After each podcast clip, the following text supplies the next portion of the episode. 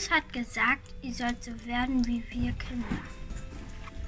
Ja, das hat Jesus tatsächlich gesagt, dass wir wieder werden sollen wie die Kinder.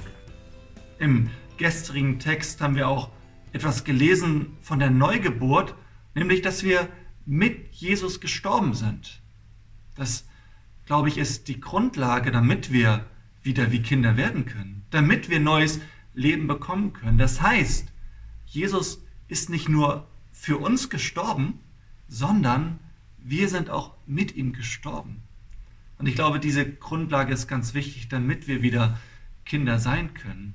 Damit wir sagen, okay, mein neues Leben, das lebe ich nicht in mir, sondern das lebe ich in Jesus Christus. Ich lebe in dieser völligen Abhängigkeit zu ihm. Diese Verbindung zu ihm, diese, diese Verbindung muss da sein. Und den Text, den wir heute gelesen haben, ja, der scheint ein bisschen so, als ob das jetzt doch nicht so ganz sicher sei.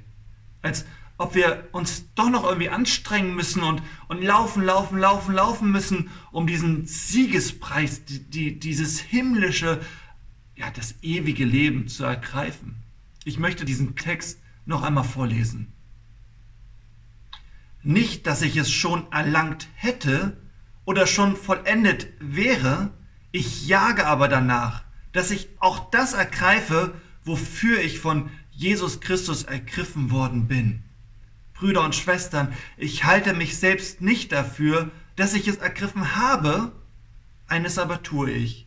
Ich vergesse, was da hinten ist und strecke mich aus nach dem, was vor mir liegt und jage auf das Ziel zu, dem Kampfpreis der himmlischen Berufung Gottes in Jesus Christus.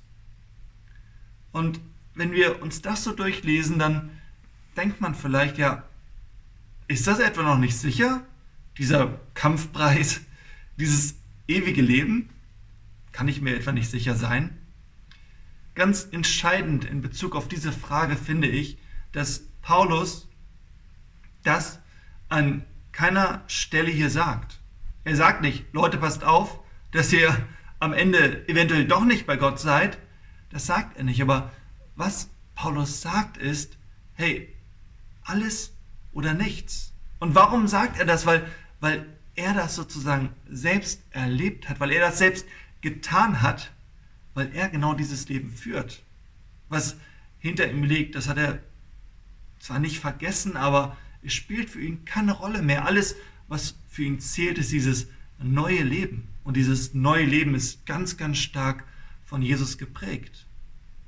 Und das ist natürlich auch verständlich, denn wenn wir uns mal Paulus Leben anschauen, es wäre total dumm von ihm gewesen, wenn er wieder zurückgegangen wäre.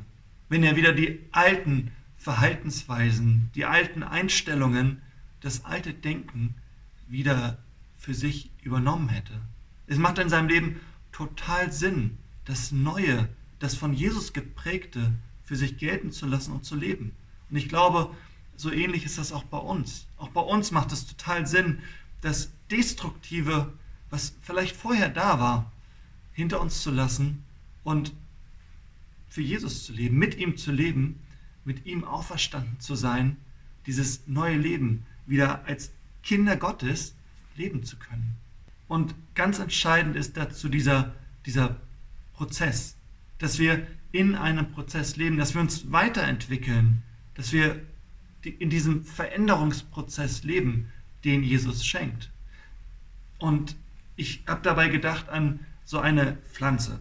Ne, eine Pflanze, vielleicht denkst du an eine Pflanze oder guckst dich mal kurz um in deinem Wohnzimmer oder wo du auch jetzt gerade dieses Video schaust und nimmst mal so eine Grünpflanze in den Blick und jetzt überleg dir mal, diese Pflanze würde aufhören, sich weiterzuentwickeln. Das heißt, da würde kein Zellwachstum mehr stattfinden, da würde kein Wachstum mehr stattfinden. Was, was würde passieren? Würde sie einfach so bleiben, wie sie ist? Nein, ich glaube, wenn ein lebendiger Organismus aufhört, sich weiterzuentwickeln, dann, ja, dann entwickelt er sich zurück. Ich glaube, so etwas wie den Status quo gibt es in lebendigen Organismen nicht. Und ich glaube, auch gerade wenn wenn wir mit Jesus gestorben sind, wenn wir in diesem neuen Leben mit ihm leben. Ich glaube, da ist es ganz genauso. Wir dürfen uns weiterentwickeln. Ich glaube, das ist der Grund, warum Paulus dir diesen Vergleich zieht und sagt, ich jage diesem Ziel nach. Ich will mich immer weiter dahin bewegen, diesem Ziel immer näher kommen. Ich wünsche euch einen richtig guten Tag. Ich wünsche euch Gottes Segen und bis am Sonntag bei den Impulsen.